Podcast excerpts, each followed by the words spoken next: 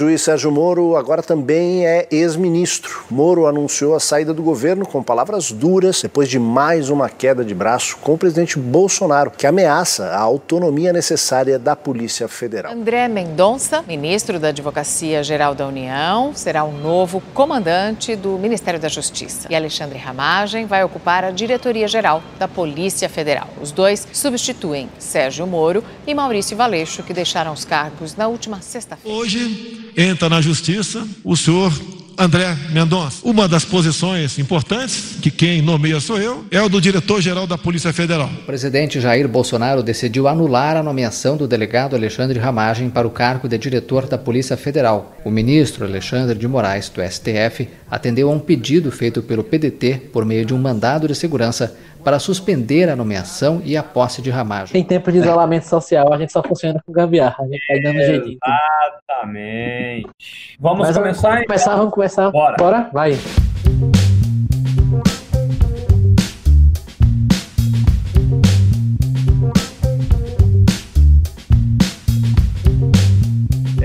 É, muito bom dia, boa tarde ou boa noite para você que nos escuta. Esse é o Mundo na Balança, o seu podcast semanal de direito, misturado com realidade, com cultura, misturado com política e mais uns dois dedos de café. É, hoje comigo comentando nós temos Bruno Giovanni. Boa tarde. Boa tarde, Bruninho, como você tá aqui? Tudo bem? Tudo bem, todo mundo quarentenado, cuidando de casa, vendo convulsões políticas a todo momento, além das convulsões da saúde, mas a gente vai sobrevivendo, né? Convulsões políticas, eu gostei desse conceito, eu vou adotar ele para alguma coisa no futuro. Temos aqui o nosso chevalier da política brasileira, Lucas Tenório. Boa tarde. Sobrevivendo a três crises tá? ao mesmo tempo. É, rapaz. todo mundo em casa, todo mundo seguro, vamos lembrar, fiquem em casa. E hoje, conosco, o professor Ricardo, por favor, professor, apresente-se. É, boa tarde a todos, né? Meu nome é Ricardo Wagner, eu sou advogado, atuo na área criminal já desde 2014. Também atuo como vice-presidente da Comissão de Direito Criminal e Segurança Pública aqui da UAB, Campina Grande. Sou também membro do, do IBCCRIM, do Instituto Brasileiro de Ciências Criminais, né? Sócio, que a gente chama, a gente tem uma sociedade que a gente tem acesso a todo o material que é discutido no IBCCRIM. Gostaria de dizer que eu nunca participei dessa reunião lá a primeira vez, mas sei que isso vai ser uma coisa cada vez mais constante e aí a gente vai ter que começar a se adaptar a isso, né? Estou à disposição para a gente bater um papo mesmo, coisa como vocês disseram aí, eu proponho bem informal, né? Sem aquela coisa do juridiquês, sem precisar estar citando né, leis, etc. Aquela coisa muito chata que é, tá? Tem que mencionar esses, essa linguagem técnica, apesar de que a gente não pode muitas vezes fugir dela, mas aí é tentar aqui simplificar um pouco para a gente poder bater um papo sobre essa crise que se instalou né, no âmbito da, do Planalto, né, da, e que estremeceu, de certa forma, a República. Não a democracia, tá? A República. Bolsonaro Certo. ataca a República e não a democracia. Somos muito honrados de ter você aqui conosco, Ricardo. Muito obrigado eu agradeço. mesmo. Rapaz, eu gostaria de mandar um abraço para o professor Luciano Nascimento, meu amigo. Pode, pode mandar um abraço. Ilustríssimo, ilustríssimo Luciano. O ilustríssimo, rapaz, é. Aí eu, eu também faço parte aí do, do grupo de pesquisa no POD, tá? Estuda a questão das organizações criminosas, que é de coordenação do professor Luciano, e gostaria de mandar um abraço para ele, para o professor Laplace também, né? Será dado, será dado. Perfeito, é. Então vamos lá. Em 2013, em 2013 estreava através da Netflix, uma das plataformas mais assistidas no momento, considerando esse, esse estado que vivemos, a Perfeito. série americana House of Cards. Essa série ela tratava de um congressista que galgava escalar até o topo da cadeia, chegar a presidente, e tinha um roteiro muito bem elaborado com várias tramas políticas. Em 2016, a Netflix Brasil usando o perfil do House of Cards, tweetou em tom de brincar com o que estava acontecendo com o cenário político, que estava difícil competir. Então, a realidade brasileira política superou a ficção norte-americana. E eu acredito, Ricardo, professor, você deve concordar comigo que na sexta-feira 24 de abril, é, esse episódio da política brasileira ganhou mais um tom de dramaticidade, né? Claro. No dia 24 de abril, nós tivemos o Diário Oficial publicando a exoneração de Moro e republicando a exoneração de Valeixo, até então cabeça da Polícia Federal, sem Isso. a assinatura de Moro. Você vê que já há uma irregularidade aí no ato em si, né? No ato administrativo em si já é irregular. Antes da gente entrar nisso, o que, que a gente pode contextualizar? Como estava essa relação Moro, Valeixo e Bolsonaro antes disso. Já vinha com uma certa desgaste, assim, né? Já vinha meio depreciada, meio desgastada de um tempo, Perfeito. né? É, antes de mais nada, eu só queria contextualizar. Eu, eu também fui procurador da FENAPAZ, que é a Federação das APAES, em 2016. E aí eu tive uma viagem para Brasília e lá eu conheci o ministro Sérgio Moro, porque, no caso, a esposa de Sérgio Moro, é a Rosângela Moro, ela é a, ela é a procuradora nacional da FENAPAZ, que é as federações. E, e nessa situação, em 2016, eu tive lá para uma reunião com os procuradores de todos os estados, que representam as rapazes de todos os estados, né? E aí, é, nessa, nessa, nesse, nesse encontro, que foi conduzido pela esposa de, do juiz Sérgio Moro, ficou muito claro ali, e aí eu não tinha tido a oportunidade ainda de ver de perto, né, como é que aquelas coisas funcionavam em Brasília, foi a minha primeira ida a Brasília, e aí ficou muito claro que o próprio o ministro, o ministro, o ex-ministro, né, Sérgio Moro, ele tem pretensões políticas. Pelo menos ficou muito claro no dia da reunião que aconteceu, é, no dia que chegamos em Brasília, lá na, na, na recepção do, restaurante, ficou muito claro na fala dele que ele tinha intenções políticas e que já ali se mostrava que talvez não ficasse muito tempo na condição da Operação Lava Jato, que a gente vai depois poder falar disso. Mas só para contextualizar isso, né, o Sérgio Moro, ele é um cara muito estranho, a começar da fala dele, né? Mas aí. Gostei, é, mas, aí, é, mas aí o que é que acontece? Ele é de Maringá, ele faz parte de uma, de uma elite é, agrária, né? A gente diz assim, costuma dizer, é, da classe média de Maringá, que tenta se assemelhar àquela classe média paulista, aquela burguesia industrial paulista. Então, é, eu até costumo dizer que ele e Bolsonaro têm pontos em comum. O Bolsonaro é de Presidente Prudente, ele é de Maringá, duas cidades ditas assim, é, conservadoras na questão da própria, vamos dizer assim, do próprio modus operandi da cidade, né? Então, ficou muito claro né, nesse dia que eu tive, e eu já saí de lá com, com, com a pulga atrás da orelha. É tanto que duas semanas depois eu entreguei o cargo lá, né? Que inclusive era um cargo, a gente chama Prolabore, né? Era como a APAI é uma instituição que, tem, que não tem fins lucrativos, então era é, é como se assim, na minha, na minha visão, eu estivesse fazendo ali um serviço social, que a advocacia também para mim é isso. O advogado também ele tem uma função social. E aí eu larguei isso porque eu percebi realmente que aquilo ali não era a minha praia. Ficou muito claro isso.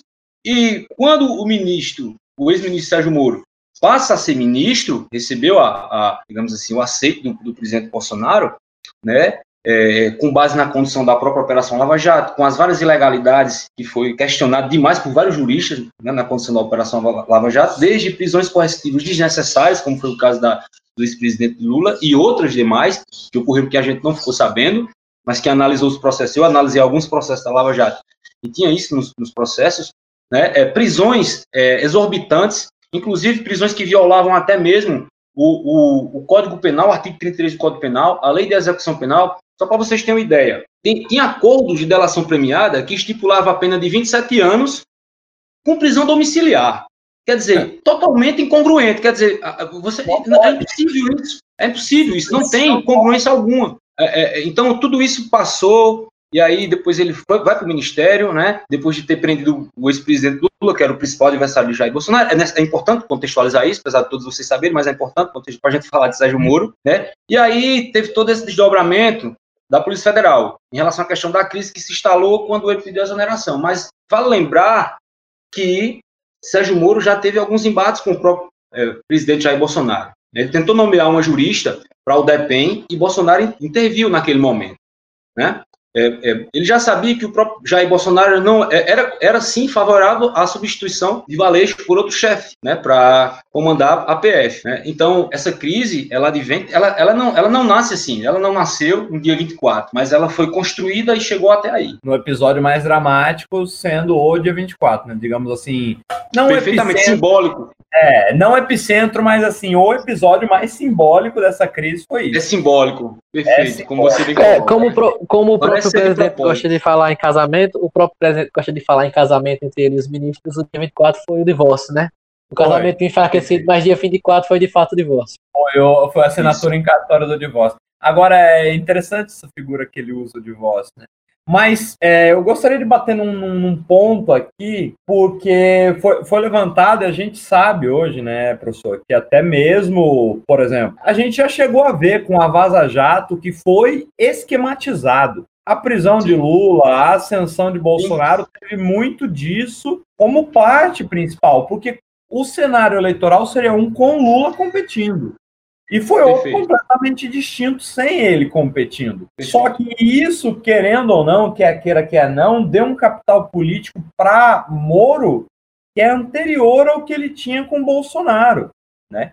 Então ele tinha um capital político com Bolsonaro sendo ministro da Justiça, mas antes disso ele já tinha um certo capital político como você mesmo falou, até mesmo com, com o papel que a mulher dele exercia. Eu realmente vejo o Sérgio Moro, é, antes de jurista, mais como um político mesmo, porque desde que ele aparece no cenário nacional, todas as atitudes dele são políticas, Política, puramente políticas. É tudo de caso pensado, você não vê uma ação dele que seja assim, não, é autêntica, é espontânea. Não, é premeditada, tudo de caso premeditado, né? Então, será que isso foi calculado por Bolsonaro? Bolsonaro já vinha de uma exoneração de ministro que, teoricamente, teria desgastado ele politicamente. Foi Mandetta. Mandetta tinha uma popularidade alta, saiu, entrou Nelson Tais e houveram críticas Perfeito. a Nelson Tais, né? Mas não foi algo que desgastou ele politicamente ao nível dele falar, não, vou desistir. Uma semana depois entra Moro, e aí começou aquela brincadeira, ah, tá que nem o Big Brother, daqui a pouco vai sair Guedes, daqui a pouco vai sair Weintraub. É, será que Bolsonaro teve esse cálculo? E será que o próprio Moro calculou? Não sei. O que você acha, professor? Bem, eu, assim, dizem que Bolsonaro não tem as funções cognitivas, né, é, digamos assim, normais, se a gente for utilizar esse termo entre aspas, normais até porque ele, quando foi expulso, e aí depois fizeram um acordo ali com o Conchavo, para que ele pudesse se aposentar do Exército, eu acho que é de conhecimento de todos vocês que tem um vídeo que foi divulgado aí no, no, julgamento dele, que um dos ministros, juízes, né, do, do Tribunal Militar, diz textualmente na, na, leitura da sentença que realmente o Bolsonaro tem esse problema. Então, a gente fica meio, meio é, é, em dúvida se ele fazia o cálculo, mas eu creio que Moro fazia, porque quando se observa toda a condução da Operação Lava Jato e a politização disso através da exposição do juiz Sérgio Moro às mídias, deixou muito claro. Em nenhum momento, em nenhum outro momento da história, você viu um juiz de primeira, de primeira instância se promovendo através das mídias com um discurso que é um discurso secundário, que é o discurso da corrupção, né? Ao meu, no meu juízo é um discurso secundário. A gente tem outras discussões mais complexas quando vai falar de corrupção, por exemplo, a corrupção dos bancos, a gente nunca discute. Mas aí ele se, se apegou a esse discurso de combate à corrupção, que juiz não combate. Não tem nenhum, nenhum artigo da lei, não tem em nenhum regimento interno da magistratura em que juiz combate. Esse verbo combater não é típico de juiz. Juiz não combate nada, quem combate é a polícia. É. Então, Tudo, quando né? ele conduz toda a operação nesse sentido, percebe-se que há uma intenção política nisso. E aí eu caso isso quando eu tive, né, na ocasião em que eu tive presente, foram dois dias de reunião, e aí eu tive essa percepção, e aí casou justamente com a condição, o desdobramento do que vem depois, do que veio a posteriori, de 2006, de 2016 para cá. Então, de fato, Moro tinha, não, eu diria que ele tem ainda essa intenção política. Apesar de que eu, particularmente, não acredito que ele, por exemplo, poderia ser, chegar a ser presidente da República, propriamente dito. Por quê? Porque, diferentemente de outros políticos tradicionais, Moro não tem um capital político, ele não tem um diretório. Por exemplo, Dória tem um diretório que trabalha a seu favor. Nacionalmente, Moro não tem. Então, eu acho muito pouco provável que ele consiga galgar a presidência da República com base né? Inclusive, no, em toda essa mini trajetória dele, né? Se a gente for fazer um recorte, é, desde o início da condução da Operação Lava Jato, até da Vaza Jato, né? O termo melhor utilizado é esse, até a sua exoneração do Ministério. Então, nesse sentido, eu creio que ele tinha. Já Bolsonaro, eu creio que não. Bolsonaro é aquele tipo é, político tradicional que ele acorda todo dia é, é, com a intenção de combater as esquerdas. Ele acredita nisso veementemente. Isso está inserido nele é uma coisa, acho que até infantil, talvez a, a, própria psicologia talvez explicasse isso, venha a explicar isso mais à frente. Então Bolsonaro não fez esse cálculo. Eu acho que ele não tem inteligência suficiente para isso, mas Moro fez. É. Chega a ser interessante, né? Como a política de Bolsonaro é minimalista, ele busca um inimigo e ele tenta combater esse inimigo da forma mais baixa possível. E às vezes ele dá a entender que nem o próprio Bolsonaro consegue entender como funciona a República, porque ele claramente não compreende qual é o papel de um presidente público. Ele, as falas dele são: quem manda sou eu, quem manda sou eu. Ele não percebe que ele não manda, ele é o presidente, mas que é uma república, é. tem todo o funcionamento, tem instituições. Inclusive, fazendo uma pergunta ao professor: qual é o peso dessa decisão de Bolsonaro de exonerar ministro de forma política, né? De, de Olha só, tomar uma decisão é, é só pra gente. Sem critério uhum, técnico. Perfeito. Só para a gente é, é, é, também deixar claro, né, é importante dizer que que essa crise se inicia quando o ministro Alexandre de Moraes defere a, liminar que suspende a nomeação de, de Alexandre Ramagem, a chefia da PF. Né? E aí isso adveio de um mandado de segurança que foi impetrado pelo PDT, no uso das suas atribuições, impetrou esse, esse mandado de segurança sob a justificativa de que ali havia um abuso de autoridade por desvio de finalidade, bem como também violação de, dos princípios constitucionais da impessoalidade, da moralidade, do interesse público, em detrimento do interesse privado. Então, o é, que é que ocorre? Na decisão do próprio ministro, que eu li, li duas vezes, inclusive, é uma decisão de 15 páginas, é, ele deixa muito claro de que o Poder Judiciário, apesar de não ter essa atribuição de moldar subjetivamente a administração pública, mas ela pode sim apreciar a questão de atos administrativos. Isso aqui é o velho controle de legalidade que todos nós estudamos na faculdade, né? Então, o Poder Judiciário, está muito claro na decisão dele, o Poder Judiciário tem essa prerrogativa sim, é, que é que ocorre? A base disso veio justamente, e aí um dos, dos, fundamentos do mandado de segurança do PDT é que essa, esse desvio de finalidade advém quando o próprio ministro Sérgio Moro, no ato da sua desoneração, né, ele diz textualmente que Bolsonaro tentou interferir na, na Polícia Federal na medida em que queria exonerar o, o Valeixo para nomear o Ramagem, no sentido de que ele pudesse ter acesso aos relatórios diários. Olha só o perigo. O presidente da República queria os relatórios diários, queria saber o que é estava se passando nas investigações. Então, isso é muito claro na fala do ministro Sérgio Moro, que ainda era ministro à época da sua fala, né? E aí, como ministro, ele tem fé pública pelo fato dele ter fé pública, vincularia sobretudo ao artigo 239 do Código de Processo Penal, que fala que quando há indícios suficientes, ali inicia uma ação penal, que seria justamente, estaria vinculado sobretudo à, à questão da administração pública, na medida em que o presidente não tem essa, essa, essa, essa competência. E aí, com base nisso, Alexandre de Moraes recebe a ação, defere o pedido liminar, por quê? Porque entendeu naquele momento que, pelo fato de Sérgio Moro ainda ser ministro e ter fé pública, aquela fala dele tem um fundamento, fica muito claro isso na decisão, que aí eu entendo que seria, estaria fundamentado, bem fundamentada a decisão do Alexandre Moraes, apesar das críticas de alguns juristas, inclusive o próprio Luciano Nascimento foi contrário à decisão, porque ele diz aí que há uma interferência do Poder Judiciário naquilo que a gente chama de ativismo judicial, que aí estaria interferindo, Porém, aí eu, eu, vou discordar do meu amigo Luciano, que a gente já tomou cerveja junto, ele gosta de uma cervejinha artesanal. O que é que ocorre? O que é que eu entendo com isso? Eu entendo que aí o Jair Bolsonaro, como você me falou, se coloca né, sempre, é, digamos assim, no epicentro das crises. Quem, quem provoca crise é ele, quer dizer, ele não precisa da, da, da oposição, ele não precisa das esquerdas, ele próprio é a crise, ele é o vírus em si, e aí, juntamente com os filhos, eles vão criando crises constantemente. Estariam aí dizendo que isso foi um atismo judicial que interferiu na, na questão da democracia. O presidente, com base no artigo 84 da Constituição, tem ali as suas competências privativas e uma delas é nomear ministros, e aí entra naquele brocado do direito, quem pode mais, pode menos. Se ele nomeia ministro, ele pode nomear também um chefe né, para conduzir a Polícia Federal. Eu, eu, gosto, eu gostei muito desse ponto, professor, que você falou que Bolsonaro parece que ele acorda ele fala: não, hoje eu vou causar uma crise. Tá tudo muito pacífico no meu governo. Eu preciso Perfeito. causar uma crise. E puxando um gancho, tem um ditado, tem um provérbio alemão que eu gosto muito, que é o diabo mora nos detalhes. Eu acho, eu acho que a gente tem que analisar esses detalhes, né? Bolsonaro ele fala que ele queria os relatórios diários da PF sob o pretexto de saber como bem conduzir o futuro do país. Isso ninguém questionou, mas eu lembro de estar em casa e me perguntar, ué, por que, que o presidente precisa de um relatório de polícia para saber como bem conduzir o país? Ninguém se questionou isso, ninguém perguntou isso. E ainda um pouco mais nos detalhes, é, tem toda uma cena montada, né? A gente vai chegar nisso ainda, nessa parte da exoneração de Moro. Mas, então, então só reforçando, você não acha que justamente por ter fé pública, por o ministro até então ter fé pública e serem tão fortes as acusações, acho que tinha pelo menos sete crimes, pelo menos acusava de sete crimes Bolsonaro. Por isso que essa provocação foi o que levou a PGR a solicitar a investigação, a iniciar a investigação, ou já seria algo natural?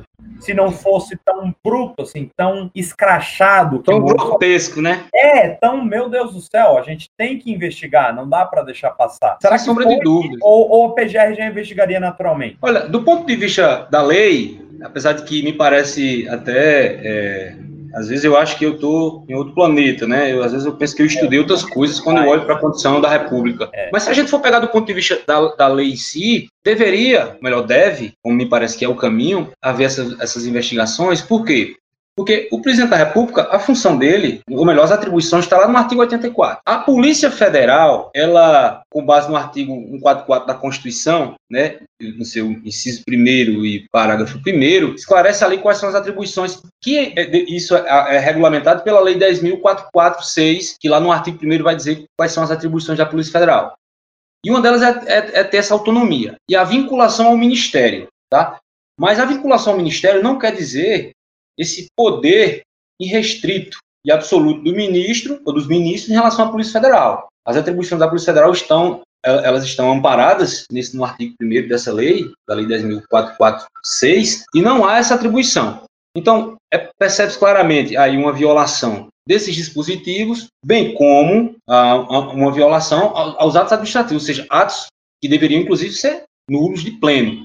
Mas aí, como ele não persistiu né, na, na nomeação, não quis enfrentar, digamos assim, o Supremo, apesar de que ele depois mencionou que iria recorrer da decisão, né, quando a própria PGR inicialmente disse que já, já teria sido resolvido, dado que Bolsonaro desistiu da nomeação de Alexandre Ramagem. Mas aí, com base nesses atos, que aí a crítica a Bolsonaro, quando é, indica a nomeação, seria um ato ainda, digamos assim, precedente.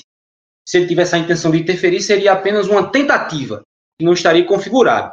Mas aí eu vou discordar dessa posição, por quê? Porque, como eu já disse anteriormente, Sérgio Moro ainda era ministro quando ele faz a declaração. Por ter fé pública, seria, estaria ali configurado a questão dos indícios. A prova é tanto que o próprio Celso de Mello inquiriu o, o ministro Sérgio Moro para apresentar as provas daquilo que ele alegou no ato da exoneração. Então, eu creio que seria, do ponto de vista da lei, um caminho natural. Agora, a gente está lidando com forças políticas estranhas. Né? O próprio nome do André Mendonça veio de uma reunião feita na cúpula ali do Planalto Central com a cúpula dos militares, né? Uh, para tentar, inclusive, só avisar a crise que já estava instalada né? anteriormente. É, eu tenho outra pergunta que ela vai mais encontrar a questão do Poder Judiciário, porque é desde 2014 a gente vê um, super fortalecimento do Poder Judiciário. Tudo na República corre ao Poder Judiciário. E a gente vê uma, uma clara, um claro desbalanceamento entre o, os três poderes. O que eu queria saber é o que o senhor acha desse, desse super desbalanceamento. O quão perigoso é. pode ser esse ativismo judicial exagerado que a gente passa sem, atualmente? Sem dúvida. O professor Lenny Streck tem um artigo muito interessante dele que ele fala do ativismo judicial e que esse superdimensionamento do poder judiciário em relação aos outros poderes seria perigoso, por quê? Porque você estaria dando ao juiz, inclusive de primeiro grau, tá? Eu até costumava dizer, na época dessa publicização exacerbada da Lava Jato, em que toda aquela decisão lá macro ia resvalar aqui no micro, ia resvalar na nossa advocacia, dessa advocacia que a gente faz aqui no andar de baixo. Mas o, o, o professor Lani Streck, ele costuma dizer o seguinte, que isso é justamente o que gera o solipsismo na, nas decisões judiciais. O que seria isso? Seria essa coisa individual do juiz decidir do jeito que ele quer. E aí ele até critica isso, e critica o nosso ordenamento, que diz que a gente não tem uma teoria da decisão, para que a gente pudesse uniformizar. É claro que as súmulas, essas decisões dos tribunais, deveriam ter sentido, né? Mas aí ele faz essa crítica justamente porque a gente não tem uma teoria da decisão, e isso que você coloca leva justamente a essas decisões, que são decisões muitas vezes exacerbadas, né, com abuso de autoridade, inclusive, decisões que extrapolam a, a, questão legal, decisões que interferem, inclusive, no andamento da República. O ativismo judicial ele é perigoso quando ele passa a ser uma regra. A gente, eu, eu, eu sou o juri, eu sou um tipo, tipo de jurista que eu não, eu não abro mão do ativismo judicial, mas para questões específicas, questões ali que você realmente vê que é necessário pela mudança comportamental. E aí o ativismo ele se dá porque há um silenciamento das, dos outros poderes a um silenciamento da questão do poder legislativo e do próprio poder executivo. Vou dar um exemplo, a questão da política de drogas. Há toda uma omissão do poder legislativo em relação à questão da política de drogas. E aí, muitas vezes, a Suprema Corte ela é provocada, e quando ela é provocada, ela tem que dar uma resposta, ela tem que decidir. E nem sempre as decisões elas são, digamos assim, favoráveis àquilo que a gente gostaria né, que, que fosse, do ponto de vista do progressismo, etc. Então, eu penso que o ativismo ele é importante, mas ele não pode ser uma regra. Quando ele é uma regra, ele enfraquece a, a, o poder judiciário, ele não fortalece. A gente muitas vezes acha que esse superpoder ele, ele, ele pode até fortalecer no primeiro momento, mas a posteriori ele enfraquece. Isso ocorreu no, no terceiro Reich de Hitler, né?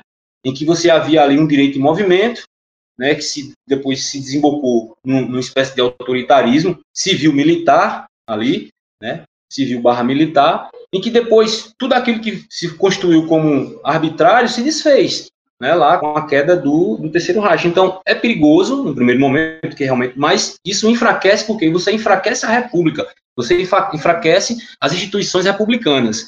Na medida em que somos uma democracia, pelo menos do ponto de vista formal, né, em que os poderes da República eles são harmônicos, e aí isso aí já é praxe, a gente sabe disso, colocado lá nas primeiras aulas de curso de Direito, e essas coisas têm que estar minimamente harmonizadas. Mas na minha concepção, eu creio que isso mais à frente enfraquece bastante aí. Viram, porque isso vira depois uma anomia, né? Uma selvageria, assim, do ponto de vista, você não sabe dizer se, tem um, se o Código de Processo Penal que vale é o que a gente estuda ou se é o de Curitiba. Então ah, você fica nessa coisa maluca, sabe? Nessa anomia mesmo.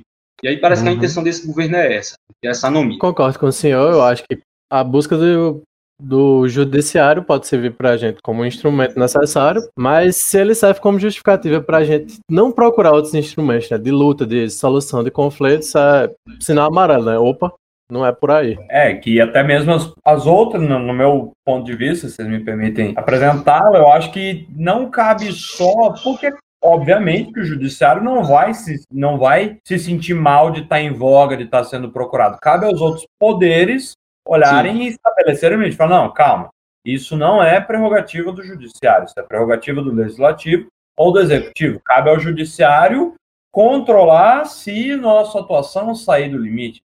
Não, e, e isso que o senhor mencionou, professor, é muito interessante porque a gente fez um, um, programa sobre o pacote anticrime de Sérgio Moro. Quem quiser conferir está lá na nossa página, tanto no Deezer quanto no Spotify. Mas o que a gente falava é que o Código de Processo Penal parece que deu uma relativizada. A gente teve quase uma instituição do, do, do plea bargain dos Estados Unidos aqui. Sim.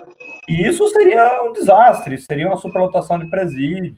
É, agora, falando um pouco sobre essa relativização, sobre esse enfraquecimento da, da República, como o senhor bem mencionou, Vamos ao dia, o dia 24 de abril em si. E como eu disse, eu gosto muito desse ditado, o, diabo mora nos detalhes, porque você percebe o seguinte, recriando a cena. Um, um, pronunciamento que antecipa o jornal hoje. O jornal hoje começa então de 11 da manhã. E aí, quando tem um plantão da Globo, a gente já espera o fim do universo. A gente já espera que caiu um cometa e a gente vai morrer em algumas horas.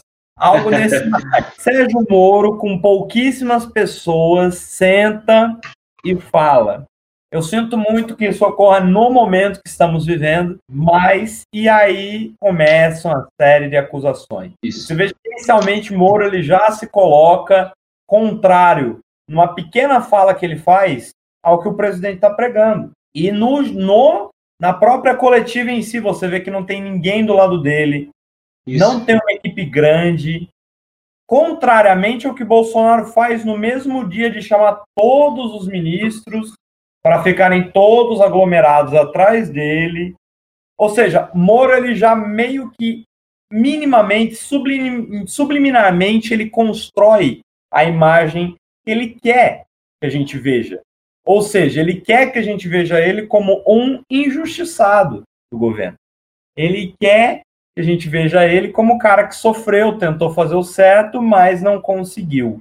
Qual é a intenção? Vamos aqui dar uma especulada bonita mesmo, né? Vamos. Principalmente, qual é a intenção de Moro de acusar isso e no mesmo dia falar no Jornal Nacional eu vou apresentar as provas. A intenção dele é realmente o impeachment? O que você acha? É causar a destituição desse governo atual? Olha, Rafael, vamos especular, né? Eu costumo seguir a linha do professor Paulo Giraldelli Júnior, que escreveu um livro muito bacana, muito bom por sinal, muito didático.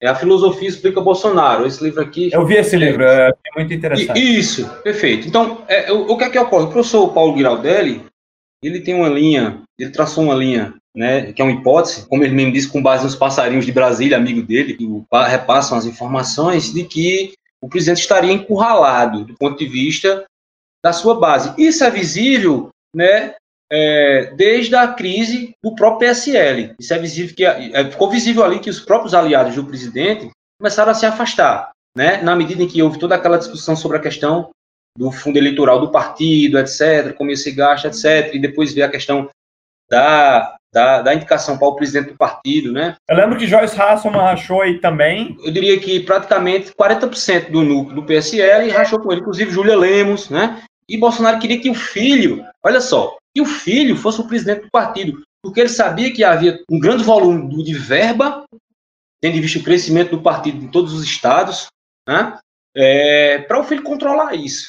Quer dizer, eu até diria que se a gente fosse falar de patrimonialismo, a gente não precisaria mais de ler Raimundo Faoro, das bases. Bolsonaro seria a figura, digamos assim, exemplar do patrimonialismo, né? Quando ele é, interfere na questão pública em, em detrimento da questão privada. Então, o que é que ocorre? Dali você já observava que o governo não ia ser fácil para o governo. Aí depois veio a questão da demissão de outros ministros, como o próprio é, é, Bibiano. Faleceu sob circunstâncias duvidosas, né? Vamos, vamos Perfeito. Então, ali você começou a observar a crise do governo, como o governo já, de certa forma, ia enfrentar, não, não ia ser fácil, e depois veio toda a questão de, de afrontar um Congresso Nacional, né? dizendo que o Congresso Nacional é, atua contra o governo dele, né? que o, governo, é. o Congresso Nacional tem um projeto próprio, que atrapalha o governo, etc. Então, você já ali já observava que não ia ser fácil para o governo. E aí, com a demissão de Mandetta, né, é, digamos assim, numa crise profunda de saúde pública, aquilo, aquilo vai, de certa forma, se desgastando. Depois se desembocou na de Moura e a gente não sabe qual, qual vai ser amanhã a demissão. Então, de certa forma, o professor Paulo Giraldelli ele disse que Bolsonaro ele se enfraquece. Por outro lado, ele tem ainda a ala militar que está encampada no Planalto Central. Essa ala militar ainda dá apoio a Jair Bolsonaro. Então, é visível o enfraquecimento, é visível, é, é perceptível, inclusive, no próprio semblante dele, né, que, que, que, há um desgaste muito grande político, do ponto de vista do governo, dele, da condição. Você vê que o, o, Supremo, desde o início de 2019, já no início do governo dele, já fazia enfrentamento a alguns decretos, como, por exemplo, ele editou um decreto que querendo extinguir aquelas associações de classe, inclusive a própria OAB, e o ministro Celso de Mello, num voto belíssimo, uma verdadeira aula de direito constitucional, derreteu o decreto dele. E outras decisões também que foram é, dele que foram afrontadas no Supremo Tribunal Federal. Então, tudo isso vai, né, vai se, se, se acumulando até a gente chegar à crise que está aí. Né? Uma coisa maluca, a gente não sabe como é que a gente vai acordar amanhã do ponto de vista da República. Então, creio que, é, que seja mais ou menos isso. Eu sigo essa linha aí, né? Se a gente for realmente traçar isso como uma, como hipótese, ou como né, uma especulação, de que há esse enfraquecimento e que me parece que o impeachment vai ser um caminho natural pelo próprio enfraquecimento do governo. É, a oposição é o momento de brilhar, como você mesmo disse. É, o voto de Alexandre de Moraes já foi com base no mandato de segurança impetrado pelo PDT, que está crescendo. O PDT já declarou várias, várias vezes, através de Ciro Gomes, que galga a presidência. E desde o grande Brizola não tem uma, uma visibilidade tão forte. Assim. Mas é, é, curioso, só complementando o que você falou, professor, são oito ministros em 15 meses. Então é uma renovação forçada do corpo ministerial que eu, eu nunca vi em nenhum país.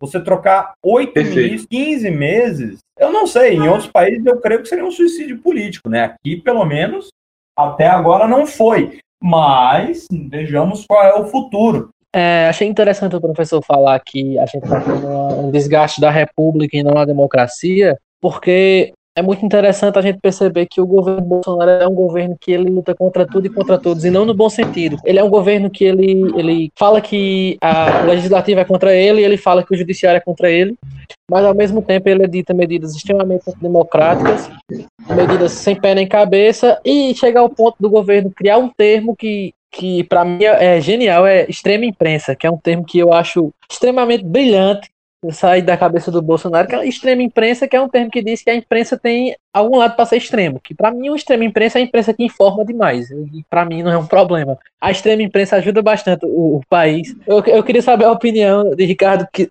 no, no, ponto de vista que um governo como o de Bolsonaro, que ele compra briga com o legislativo, com o judiciário, com a imprensa, que ele mostra um lado personal que eu tenho 23 anos de idade, eu vi poucos presidentes do Brasil, como a gente teve duas reeleições, né? Mas eu nunca tinha ouvido falar de tanto assunto de cozinha num governo, num chefe de Estado. Porque é filho, é tio, é irmão, é, é vó, ele vai para a público falar da avó, da esposa dele. Isso. É uma.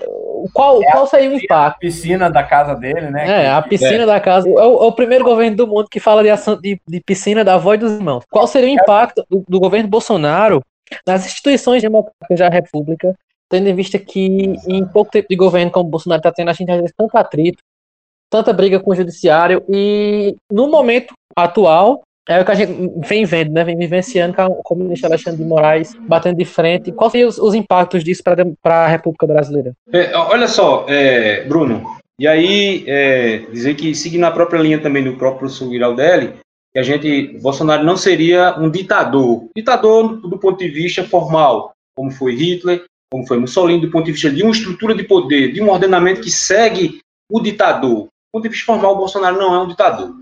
Ele tem, digamos assim, comportamentos que são autoritários, mas ditador ele não é porque a Constituição ainda está aí, a gente ainda tem ela, né? Apesar de que, enfim, né? Ela é muitas vezes parece um sabão, ela é, ela é utilizada à medida, medida da, da, conveniência. Mas o que é que ocorre? É, os, o comportamento dele em relação a, a esses outros poderes que você citou, ao Congresso Nacional, ao próprio Poder Judiciário, quando ele vai lá rebater, dizer que quem é Alexandre de Moraes? Alexandre de Moraes foi indicado porque era amigo de Temer. Ele disse isso. Então isso é um afronto. Né? Ele, inclusive, um dos pedidos de impeachment, por incrível que pareça, um dos pedidos de impeachment mais bem elaborado do ponto de vista jurídico, e aí eu li, eu tenho ele, inclusive aqui, se quiser depois eu disponibilizo, é o de Alexandre Frota. Por incrível que pareça, eu me surpreendi. Alexandre Frota não foi bobo, ele pegou uma, assessoria jurídica, perfeito, de advogados, inclusive advogados criminalistas, e, com base no comportamento do presidente, daquilo que eles vêm se colocando nos últimos meses, elaborou um, uma petição que lá encampa simplesmente cinco crimes. Então, o pedido de impeachment, de, de, de, por incrível que pareça, é até estranho, né, ter que dizer isso, mas o pedido de impeachment, é, é, cara, é muito interessante. Então, o que é que ocorre? É, esse afronto que ele faz às instituições, me parece que isso é intencional. Ele tem essa intenção, porque, seguindo a linha do professor Giraldelli, Bolsonaro quer o caos.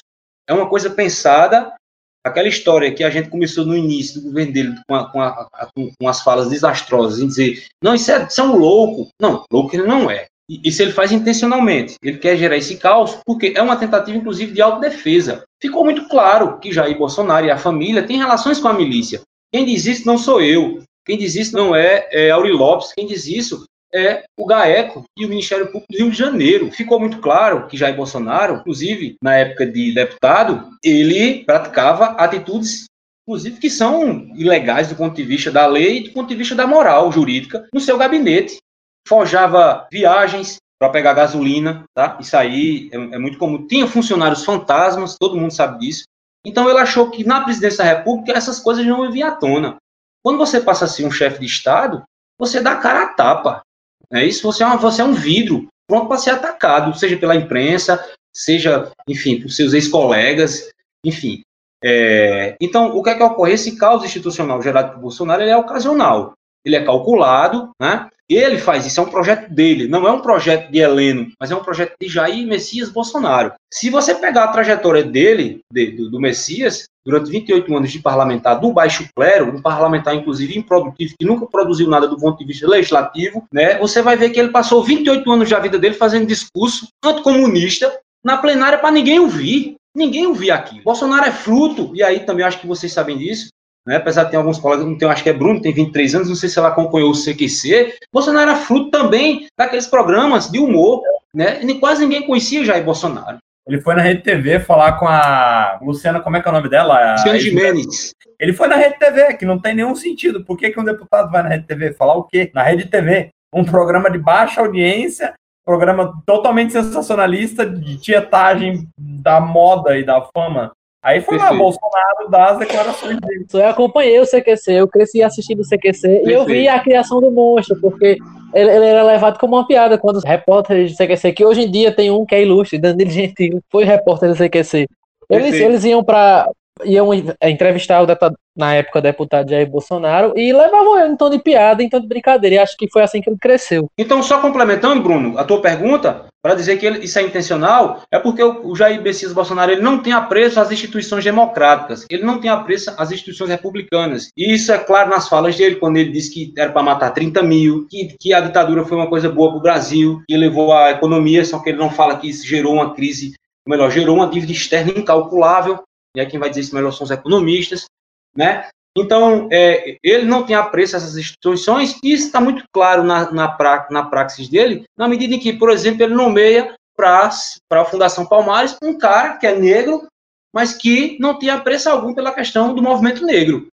Então, você percebe como isso é calculado, ele coloca um cara para conduzir o rumo dos ministérios, dos órgãos vinculados aos ministérios, e não tem nenhum tipo de relação com as atribuições dos ministérios, com exceção né, de alguns que são técnicos, como por exemplo o Mandetta, apesar de ser político, mas também era médico, mas aí ele faz isso propositadamente. Por quê? Porque a ideia dele, Bruno, é justamente minar não a, não a democracia, mas a república, as instituições republicanas. É, e de certa forma ele bota em xeque tudo isso. Né? Professor, inclusive, tem, tem uma frase que eu li na revista Ópera que eu achei fantástica, do jornalista Pedro Marim, que ele diz que excluindo-se os governantes militares que o Brasil teve, é, o Brasil nunca tinha, havia visto para o Bolsonaro um presidente tão antiquado dessa maneira quanto Jânio Quadros, né? Que o Jânio Quadros era completamente pré-30, ele não, ele não representava o Brasil naquele momento. E a gente tem o Bolsonaro fazendo o que ele tá fazendo com as instituições políticas brasileiras, né? Ele tá tentando destruir tudo. Perfeito. E a gente não vê uma reação ainda concreta, né?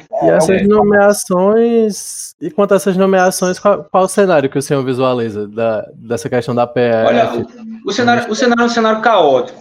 O cenário é um cenário caótico. Inclusive, teve um, tem um artigo no Conju, depois, se vocês tiverem interesse, entrem no Conju, é até de ontem, um artigo de um jurista, que ele vai justamente dizer que a própria Polícia Federal ela, ela já, de certa forma, está tá em crise do ponto de vista da instituição em si, do corpo institucional da Polícia Federal. É, inclusive, fala-se até que o ministro Moro, o ex-ministro Moro, né, não é mais ministro, o ex-ministro Moro teria até a intenção de perseguir alguns procuradores, etc., que na época é, eles estavam na condição de da Operação Lava Jato, é, e aí no, no, início eles estavam criticando o governo, etc. Mas isso é tudo uma especulação, porque o que ocorre dentro desses órgãos a gente, a gente costuma não saber, porque eles são muito corporativistas, né? Então, quando não é algo, digamos assim, mais pontual, a gente não costuma não saber o que é que se passa dentro desses órgãos. Uhum. Mas parece que está instalada uma crise dentro da Polícia Federal, que isso não é bom, né, do, do ponto de vista da condução das investigações não só do, dos crimes de corrupção, mas dos crimes no geral. E isso atrelado né, à, à questão da nomeação desse cara que a gente não sabe agora, do André Mendonça, que é o pastor, vai ser o, já é o ministro da Justiça, a gente não sabe qual vai ser o tipo de condição do ministério. Né? E aí esse caos institucional que foi gerado dentro da própria PF, me parece que isso é ruim para a condição das investigações. Há, inclusive, a possibilidade de retaliação de verbas, etc. É uma coisa assim desastrosa, né? Que não é bom. Eu acho que a coisa só vai se aprofundar. É, aparentemente ele não, não só implodiu o Inmetro, né? Ele quer implodir o Brasil inteiro. Ele faz tudo e ao mesmo tempo ele, nada acontece. E tudo acontece. Eu acho, eu acho interessante, eu acho legal até deixar a dica aqui para todo mundo. É acompanhar o sensacionalista, a página do sensacionalista. É uma tiração de onda com manchete de jornal que eu acho muito maravilhosa. É bacana, é. Eu conheço. E Hoje eles tweetaram dois vídeos de pessoas tirando o adesivo Bolsonaro atrás do carro jogando no lixo. Eu achei. Os arrependidos. Simplesmente sensacional. Tem quem defenda ainda, né? Desse que chamando o Moro de Judas. O Moro é o Judas ah, para nosso é, O brasileiro é campeão claro. de humor da desgraça, né? Agora é, é, o momento do humor. Mas, é, professor, você ia falar alguma coisa? Para complementar o que, o que Bruno falou, que ele disse que tem gente que apoia. Mas quem apoia, Bruno, são aqueles bolsonaristas inveterados, de carteirinha, acríticos, que né? fazem parte da bolha. Existe uma bolha, existe uma bolha bolsonarista que opera nas redes sociais, opera no WhatsApp e opera em outras redes. Então, esse pessoal da bolha é o pessoal que não se arrepende, ou seja, Bolsonaro pode fazer qualquer tipo de, de atrocidade né, que eu não sei o percentual, estima-se que seria algo em torno de, de, uns falam em 30%, mas dizem que nem é isso tudo, talvez seja até 20 a 15% daquele eleitorado inicial dos 57 milhões, falam, né, dizem que é, é mais ou menos isso. Não sei se vocês observam, né, que quando o Bolsonaro fala ali no, no, no Palácio do Jaburu, ali, naquele cercadinho, é, é, é, é, muito comum você ver menos pessoas do que antes tinha. Mas no tem, né? início, né? no ano passado, era cheio aquilo. Você vê que tem menos pessoas ali. Né? Então, isso já também mostra, tá, isso demonstra só que há realmente um enfraquecimento. A gente também não sabe se aquelas pessoas são pagas para estar ali, etc. Né? Não há essa clareza. Existe essa possibilidade sempre, né? Existe a possibilidade, existe, real. Existe a possibilidade. É, professor Ricardo, eu percebo que nós temos o seguinte: Bruno mencionou que surgiu o termo extrema imprensa, né? É só, no, é só no caos que a gente cria esse tipo de atrocidade, realmente, extrema imprensa. E André Mendonça foi descrito como, abre aspas, terrivelmente religioso. Fecha aspas. Acho interessante Mas... salientar que o cunho extremamente religioso, extremamente evangélico, não foi dado pela extrema imprensa, e sim pelo não. próprio presidente. Né? Veja, não é só extremamente, é terrivelmente. Como eu disse e insisto, mais um detalhe que não pode ficar em terrivelmente religioso. Ou seja, agora a gente tem até que role todo o processo, o STF já autorizou a abertura de inquérito contra, mas daqui para que role tudo, nós temos um corpo de ministros cada vez mais fechado com Bolsonaro. André Mendonça, por sua vez, prometeu autonomia PF. Mas o que podemos esperar, só para finalizar o programa, o que podemos esperar desse futuro, tanto no Ministério da Justiça quanto na Polícia Federal? Professor? O que, você acha? Olha só, Rafael, como eu já tinha dito anteriormente, e vocês ratificaram, é muito perigoso uma figura religiosa nessas estruturas de poder. Basta a gente fazer um, um, uma retrospectiva e observar que em nenhum momento isso aconteceu na história da República. Você nunca viu um ministro padre. Claro, perfeito, então é chocante. E aí, quando esse ministro, que hoje ele é ministro, né, André Mendonça, faz declarações publicamente que me parece que vai seguir a cartilha bolsonarista, parece que a ideia é essa. No caso de Sérgio Moro, havia um desgaste, desde a, do, do, do pacote anticrime, passando pela nomeação agora de um jurista ao DEPEN, que Bolsonaro interviu, né, até chegar à exoneração, mas de, de uns meses para cá, me parece que Moro, eu acho que até ele fazia o cálculo disso, sabia que as investigações iam chegar na família Bolsonaro, porque as, as provas coletadas pelo GAEC são muito fortes, inclusive todo, foi montado todo um aparato em 2017 para investigar as milícias no Rio de Janeiro, com escuta telefônica, é, monitorar o, o, o finado Adriano, monitorar o Lessa, o Queiroz. Então, eu acho que Moro já sabia disso, e aí a exoneração seria um caminho natural dele, né? Ele se desligando do bolsonarismo. E me parece que André Mendonça, a tendência é seguir o bolsonarismo. Se de fato ele seguir o bolsonarismo, eu creio que seja o fim, pelo menos do ponto de vista do que a gente entende do que é a Polícia Federal, da Polícia Federal. Por quê? Porque se ele seguir a linha bolsonarista, né, você vai ver, você vai, a gente vai observar uma, a gente vai ter, digamos assim, né, melhor, melhor dizendo o termo, um acirramento dentro, dentro da própria estrutura da Polícia Federal. Na medida em que o próprio Moro disse na sua fala, no ato da exoneração, que nem o PT interviu na Polícia Federal. Então aquilo ali foi muito simbólico ele ter dito aqui. Né? Tem muita gente que acha que não, que ele quis ali, de certa forma, é, suavizar, minimizar a situação anterior dele, né? tendo visto o histórico de Moro, mas quando ele diz isso, então isso é muito simbólico. Quando eles olham nem o PT, que foi muitas vezes aí, né, colocado como uma, uma, uma janela para ser jogado pedra, nem o PT interferiu tanto como o Bolsonaro né, tentou interferir, tenta interferir nessas instituições de poder, sobretudo essas que estruturam a justiça brasileira, né? É o Ministério, a Polícia Federal, etc. Então me parece que se ele seguir o bolsonarismo vai ser muito perigoso, por quê? Porque você tem várias investigações em curso, uma delas é a do, da, da, do, da CPI da fake news, que já identificou o filho dele, Carlos Bolsonaro, como um dos operadores né, da disseminação de fake news, a relação com as empresas que forneceram os disparos, etc., a, o gabinete do ódio.